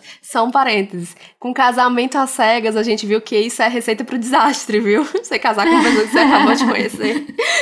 Não podia perder essa, essa piada, desculpa. Enfim, a Ron e o Michael, eles eram muito diferentes. O Michael, ele tava, assim, apavorado com tudo aquilo. E uma coisa que deixava ele muito aflito é que, para ele, a ideia do livre-arbítrio era muito forte. E uhum. tudo ali naquela história apontava para ele que tudo tinha sido predeterminado que aquele encontro com ela e tudo que aconteceu estava meio que escrito. E isso deixava ele aflito, furioso, ele não gostava de estar tá sendo usado. Já a Ron, ela tava, tipo, pouco se lixando, sabe? Ela, ela acreditava no que, no que ela tava sentindo. Então, tipo, ela gostava dele, então ela vai fazer o que ela acha que, que dá legal e, e não, não quer saber de de deixar mortos, nem profecias, nem ninguém interferir na felicidade e nos planos dela para o futuro. Enfim, eles estavam na casa um dia e o Michael resolve tirar a luva e tocar num, num, numas coisas lá a pedido da, da Rowan. Ele não queria, mas ela pediu e ele acabou tocando no vestido da Daedry. E ele percebeu que ela meio que vivia num mundo de fantasia, né? ela não era infeliz, mas ela vivia como se fosse numa realidade paralela que o, que o Lasher inventou ali pra ela. Uhum. E depois disso ele fica meio biruta, assim, e sai louco e desesperado tocando em tudo pela casa, como se ele não tivesse mais controle. Ele vai sendo guiado por várias vozes, vai vendo vários flashes, e aí ele acaba indo para aquele laboratório da, da Margaret, né, que era cheio de cabeças. Ele põe a mão ali dentro daquele líquido Ai, podre. É muito nojento. Derruba tudo, assim. E, e, percebe, né, o que estava acontecendo ali, que o Lasher, ele possuía aqueles cadáveres, uhum. mas ele não conseguia sustentar ali por uhum. muito tempo. Mas por fim, o Lasher fala na cabeça dele, né, que você não pode me deter, você não pode impedi-la. Você faz o que eu quero. Minha paciência é como a do Todo-Poderoso. Eu vejo o final, vejo o número 13. Serei carne quando você já estiver morto. Novamente, uhum. né, esse recado. É aqui que ele fala do número 13, né? Isso. Uhum. E eu acho que o Michael já tinha, no meio dos fluxos de consciência dele, ele, ele sabia que tinha uma uhum. importância esse número, ele só não sabia onde uhum. isso estava, nem nada. O Michael ele fica extremamente fragilizado com essa experiência, né? Realmente é, tem impactos no, no corpo dele, né? Como se ele tivesse, sei lá, corrido uma maratona. Ele sai dessa experiência com a certeza de que o Lasher ele precisava da Rowan porque ela era médica, então ela associado ao poder que ela tinha, né? Uhum. Ela também tinha um conhecimento muito profundo do corpo humano, do que acontecia, uhum. de como era a divisão celular, RNA, mitocôndrias, tudo isso. Enfim, o que é fato é que a, a Ron ela tem poderes que são inéditos até mesmo dentro uhum. daquela família de, de gente extremamente poderosa ela se parece um pouco com as bruxas mais antigas, né? Como se depois de tantas bruxas mais fracas, finalmente uma super poderosa aparecesse. Enfim, o casamento acontece, né? Seguindo todos os, os rituais da família. E é tudo muito lindo, maravilhoso, comercial de margarina, todo mundo tá feliz. A exceção do. O Michael tem uma, uma visão, assim, por um momento, mas ele não fala pra Rowan porque ele não quer estragar o momento. E também naquela mesma noite, é, o Lasher finalmente aparece pra Rowan, né? E a reação dela mesma é diferente do que ela imaginava, porque ela achava que quando ele aparecesse ela ia meter o dedão na cara dele e dizer quem manda. Mas não é bem isso que acontece, ela fica apavorada, né? E também acaba fazendo exatamente o oposto do que ela já havia discutido tantas vezes com o Aaron e com o, o Michael, né?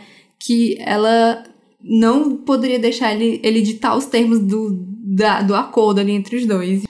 Ah, e enfim, ele, ele fala que ele tem. Novamente, ele repete que ele tem paciência, mas que ele tem vontade própria. Uma coisa que ele não é é mentiroso, né? Porque uhum. ele diz. Inclusive, ele diz que ele é mentiroso, então. É. então esteja avisado. E uma coisa importante sobre o Lasher é que ele fala as coisas de uma forma um pouco de difícil compreensão. Então você tem, tem que ser esperto na hora de fazer as perguntas, você tem que conseguir, sabe, ter, ter um bom ouvido para interpretar o que ele tá falando. É, a impressão que dá é como se ele fosse meio que um mosaico de todas essas bruxas. Isso. Aí é, é, é curioso a forma como ele se, se expressa. A Rowan descobre então que ela estava grávida e no dia seguinte ela uhum. parte em lua de mel com o Michael, né? Não conta nada para ele. E eles ficam lá por um monte de tempo. Ela fica super aliviada de estar tá por ali, longe da casa, longe da, do uhum. Lasher, né? Ele até chega a dar uma parecida assim, mas ela repele ele. Mas aí o que ela percebe é que aos poucos esse sentimento de repulsa vai saindo, né? Ela tinha esse sentimento muito forte de repulsa por ele e, e onde tinha ali uma raiva, agora vai dando lugar a uma certa curiosidade, né? Ela meio que tá sendo seduzida por ele. Depois da lua de mel, que foi super prolongada, o Michael acaba tendo que se ausentar. E ela fica sozinha. E acaba tendo contato, né? Conversando com o Lash. Inclusive, essa parte também fiquei, meu Deus, acaba. Ai, Porque são nossa. páginas, páginas e mais Sim. páginas de conversa. E dá muita raiva, porque a impressão que a Rowan dá é que ela ela diz assim que, tipo, nossa, eu vou saber muito lidar com ele, eu não vou me deixar seduzir. Só que ela super se deixa seduzir. Nossa, e uma coisa, demais. uma coisa não tem que nenhuma Lasher, dificuldade. Nenhuma, ela não bota nenhum impedimento. O Lasher, ele é muito. É uma coisa muito comum na relação dele com as bruxas, é que ele é muito capaz de dar prazer pra elas, sabe? É, e aí, assim, rapidamente a Ron tá assim, ah, tudo bem, venha, só venha. E eu fico É. tipo, não, você não amava o Michael, você não tava querendo destruir o Lasher, amiga, por quê? Eu fico muito Não tem puta. 10 centavos de resistência. É, Não, assim, nada. não é construído isso. É meio Não. que assim, chegou. Ah, meu filho, venha. Até a conversa, você percebe claramente que, que mesmo com todos os avisos, ela tá acreditando em absolutamente tudo que ele diz, assim. Sim. Ai, meu Deus. E que por um lado até faz sentido na coisa de que o Lasher, ele. Esse é o objetivo dele, né? É conquistar, Isso. é controlar. Mas por outro, assim, a impressão que dava é que ela era mais forte, sabe? Que ela seria capaz. Isso, de que ela apresentaria algum obstáculo, né? Isso. A impressão que dá é que ela não tenta. Ela nem tenta, sabe? Ela só se entrega. E aí vai curtir com o Lasher. Ao mesmo tempo que ela tá ali já praticamente assim, com a vida dupla, um de dia com o marido, outro com o demônio, o demônio sedutor, ela acaba ficando assim meio culpada, meio nervosa e vai falar com o Aaron, né? E parecia que ela já tava sendo super dominada por ele, porque tudo que o Aaron conversava com ela, ela meio que rebatia, assim, Uhum. já super convencida do, das coisas que o Lester havia dito pra ela, Sim. né? O Aaron, ele chega a dizer pra ela que ela tem que se blindar das coisas que ele fala, mas ela tava muito alterada e, e acaba meio que ameaçando ele, dizendo que ele voltasse pra Londres, porque senão ela não, não podia garantir, né, nada. Enquanto isso, o coitado do Michael tava lá embalando caixa, Ai, tadinho, dá muita louco dó dele. pra voltar pra casa, Morrendo comprando de saudade de dela. Natal. E ela nem aí pra ele. Nem aí, né? Ele tava, assim, num momento super azarado. Tipo, várias Uhum. coisas estavam acontecendo com ele. E, enfim, teve, tem uma hora que ele chega no carro dele, aí descobre que levaram os pneus, roubaram. Assim, e alguém fala... alguém fala pra ele assim, meu filho, que azar. Ele, ah, eu que o diga. Ele nem olha pra quem tá falando e a pessoa diz assim, é, volte pra casa, é lá que sua presença é necessária. E aí ele fica meio... Ele começa a ter flashes novamente, Uhum. né? E dentre as coisas que ele escuta, ele ouve, né, com alguém falando pra ele. Com os instrumentos mais simples e mais antigos às suas mãos, pois com esses poderá vencer, mesmo quando a vitória lhe pareça impossível. Incapaz de acreditar nos seus próprios sentidos, mas confie no que sabe ser verdade e no que sabe dar- estar certo. Acredite que tem o poder, o mero poder humano. Ele escuta isso, né? Ele associa isso àquelas vozes que ele escutou lá quando ele se afogou e resolve voltar para casa depois disso. E a Rowan, ela tá esperando, ansiosa por ele, e meio que fez um trato com o Lasher, né? Tipo, fica quieto aí enquanto o Michael estiver por aqui e, e não apareça. E o Lester tinha toda a certeza que a, a Rowan estava assim para descobrir o que ela precisava para poder transformar ele em ser humano, né? Vários dias se passam nisso, né? E quando chega assim mais ou menos perto do Natal, Michael vai até o retiro do Talamasca para conversar com Aaron e confidencia para ele que teve esses incidentes, né, que aconteceram quando ele estava fora e também que ele percebe que a Rowan tá mentindo para ele, que ela tá assim é, em contato com o Lasher e não tá contando para ele, né? É, o Aaron, ele conta dessa conversa que ele teve com a Rowan e que ela parecia muito atormentada, né? Tava meio que. Era quase como se ela estivesse monologando, né? Tipo, o Smeagol, o bom e o mal ali, um gritando com o outro.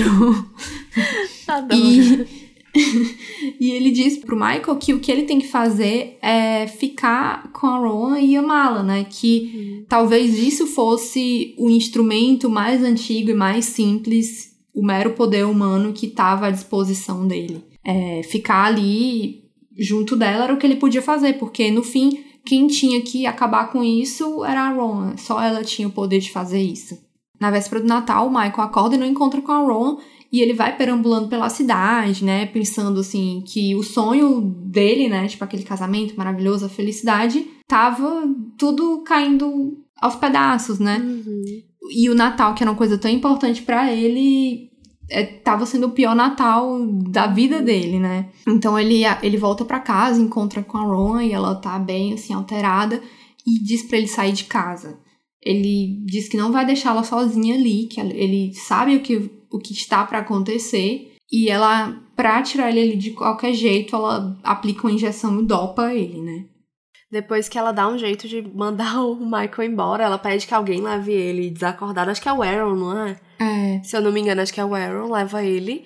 E ela tá lá preparada para encontrar com o Lasher, né? Isso acontece por quê? Porque que ela precisa que o Michael não esteja naquele momento. O Lasher ameaçou a vida do Michael, né? É, aquela é a noite em que o ritual vai acontecer, e se o Michael estivesse presente, ele ia matá-lo.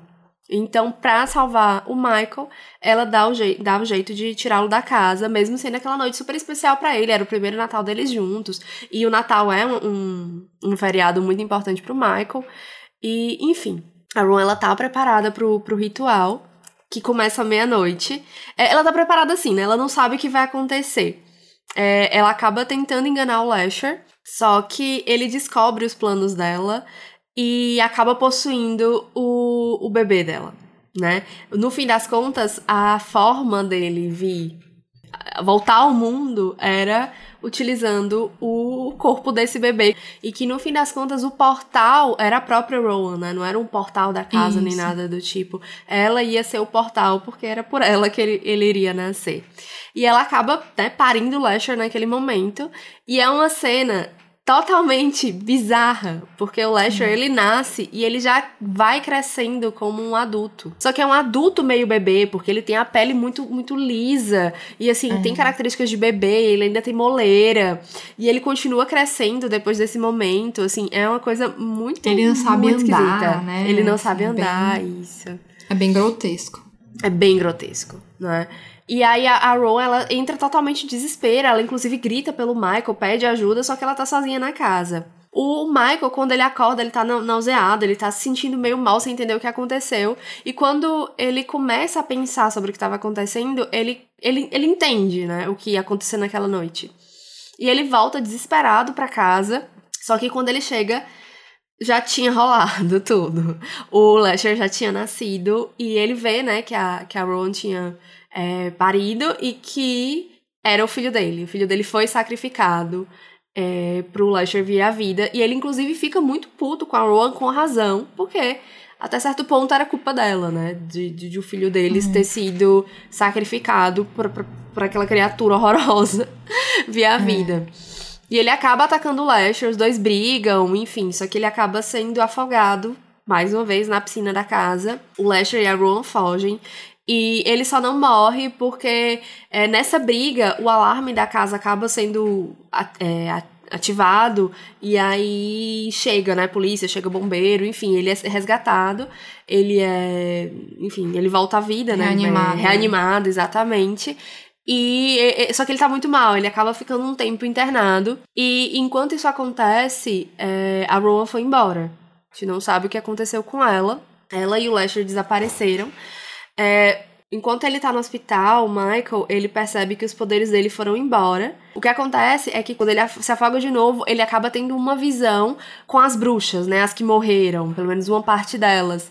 E aí ele é, é, dito ali para ele que o plano era esse, que o Lester voltasse à vida, que ele ia ajudar que isso, para que isso acontecesse, que era por isso que ele havia voltado da primeira vez, porque o que o Lester havia feito era prometido a cada uma delas que ele voltando à vida, ele conseguiria trazê-los todos de volta à vida também. E por isso todos eles o ajudaram, e era esse então o tal do pacto entre o Lester e as bruxas.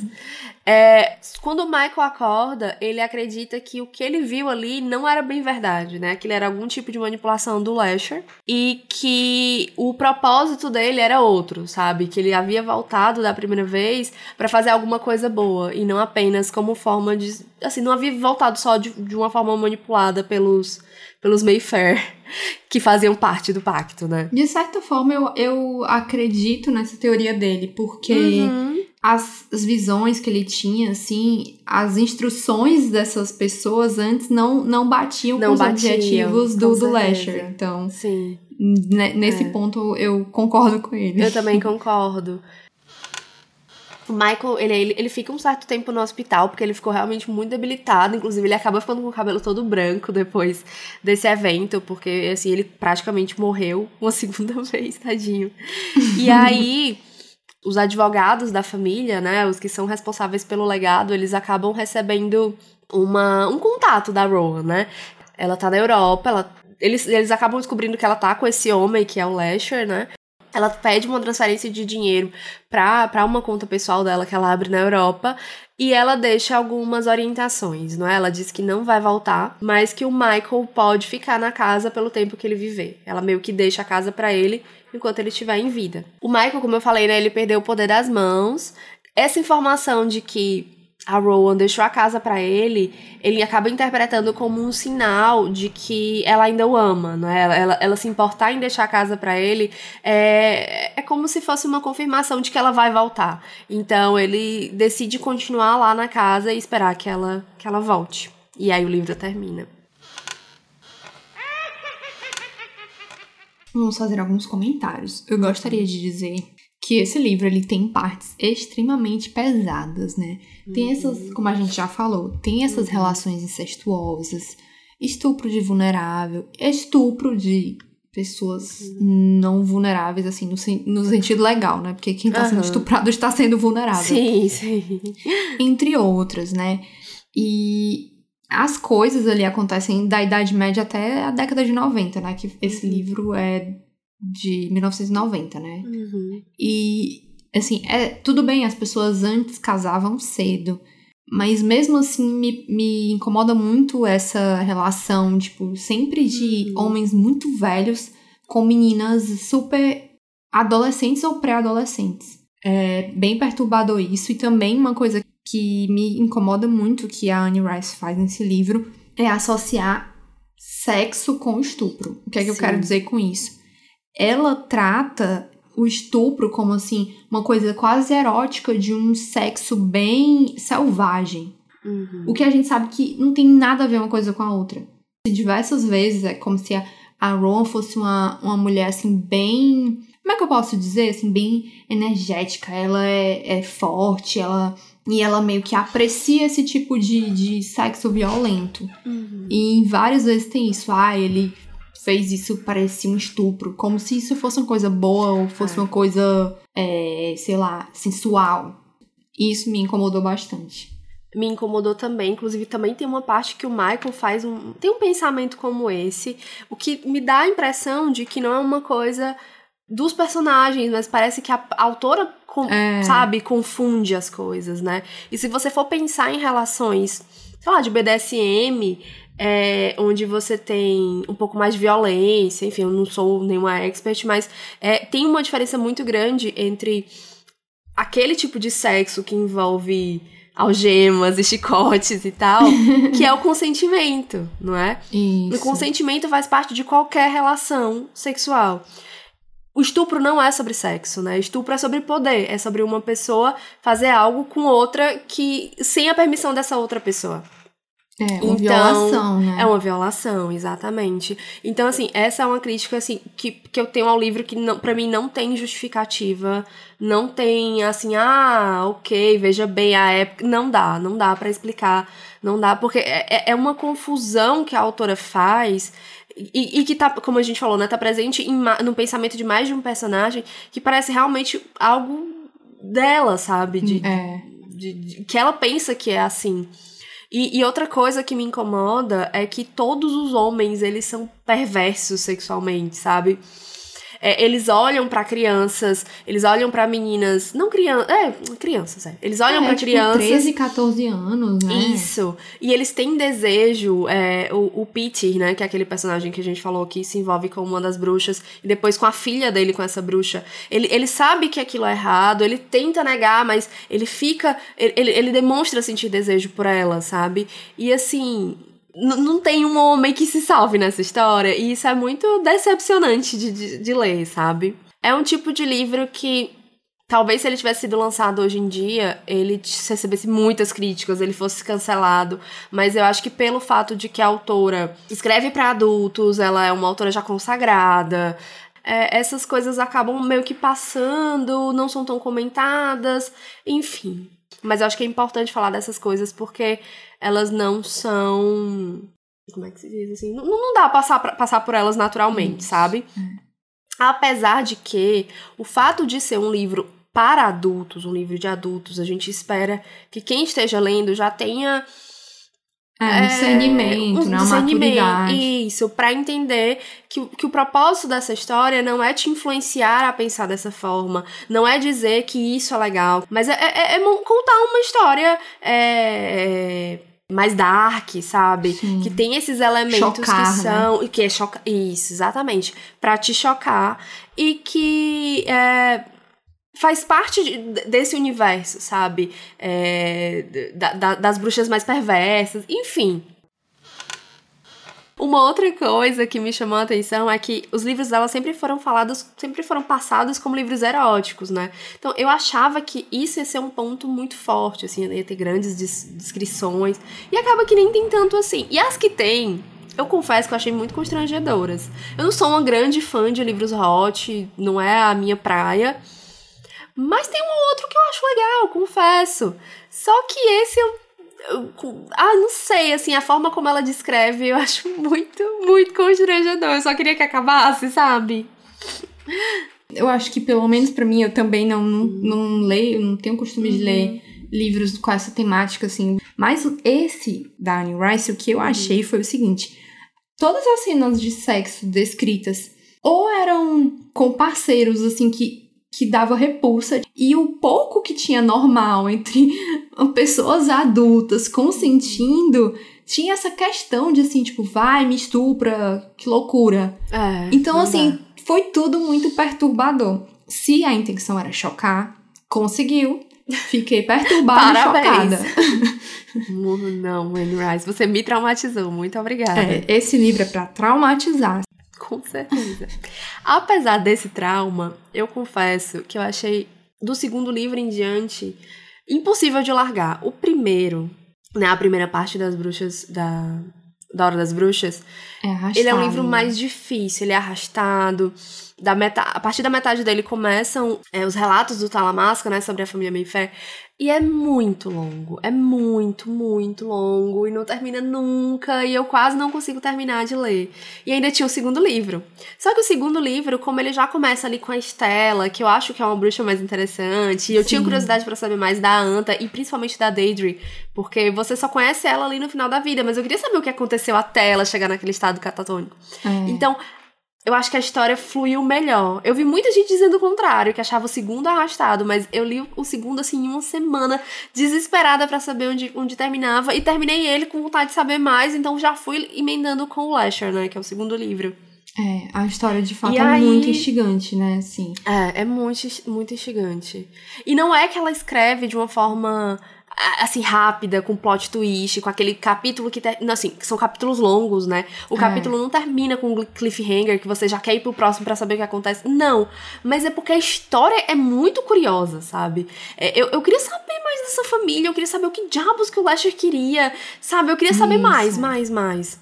E ela é muito safada, Anne Rice porque ela deixa muitas pontas soltas. Muitas, é. muitas. É. E aí eu fui ler o Asher pra saber mais. Aí descubro um monte de coisa, tem algumas conclusões, beleza. Só que tem mais pontas soltas. Aí tem o Tautos, que é o terceiro livro. E aí eu descobri que agora tem um, mais dois livros, que é. Acho que é Fazenda Blackwood e o Cânticos. Cânticos de Sangue, eu acho. Que é quando a história da família Mayfair se, se conecta com as crônicas vampirescas. Então, assim, não tem fim. Eu sei que eu vou terminar cada livro querendo ler o outro. E essa mulher vai, vai destruir a minha vida. Enfim. Mais algumas curiosidades, porque esse episódio já está ficando gigantesco. Mas, Sim. assim, né? É, como tu já falou, né? Temos aí uma, uhum. uma trilogia de quatro livros. O primeiro é A Hora das Bruxas, o segundo é Lasher, Lasher e o, o terceiro, Tautos. A gente só falou Isso. aqui do primeiro, mas tem mais é. história aí pela frente. E também, em agosto desse ano, foi noticiado que uma série baseada em A Hora das Bruxas entrou em produção, né? e que ela contava com o acompanhamento da própria Anne Rice. Eu pesquisei mais, mas assim, a série tá meio que em produção, roteiro, alguma coisa assim, mas não, não tem casting ainda. O que Tá eu sei é que começo, né? É, eles compraram também os direitos de entrevista com o vampiro.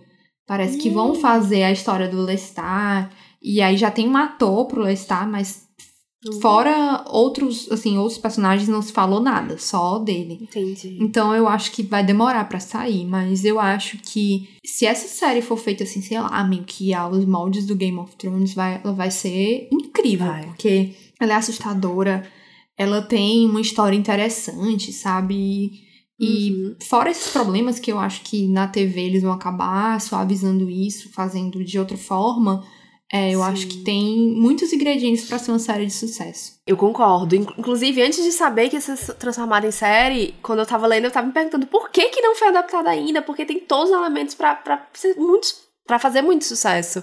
Porque é uma história muito instigante, tem muitos personagens, então me lembrou Game of Thrones também por conta disso.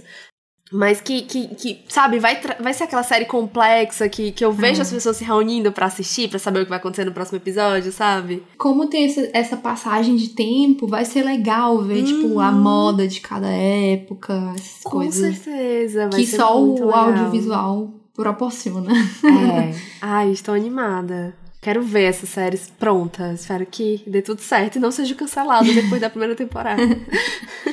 Ai, isso aqui a gente precisa falar. Porque tem uma, uma. né, as pessoas comentam que o Lestat ele aparece nessa série. Pelo menos nos primeiros livros, né? Não quando a história se É, une as com as crônicas vampirescas. isso. Mas eu confesso que eu já li os dois primeiros livros, né? Também. E não achei o Lestat ainda, gente.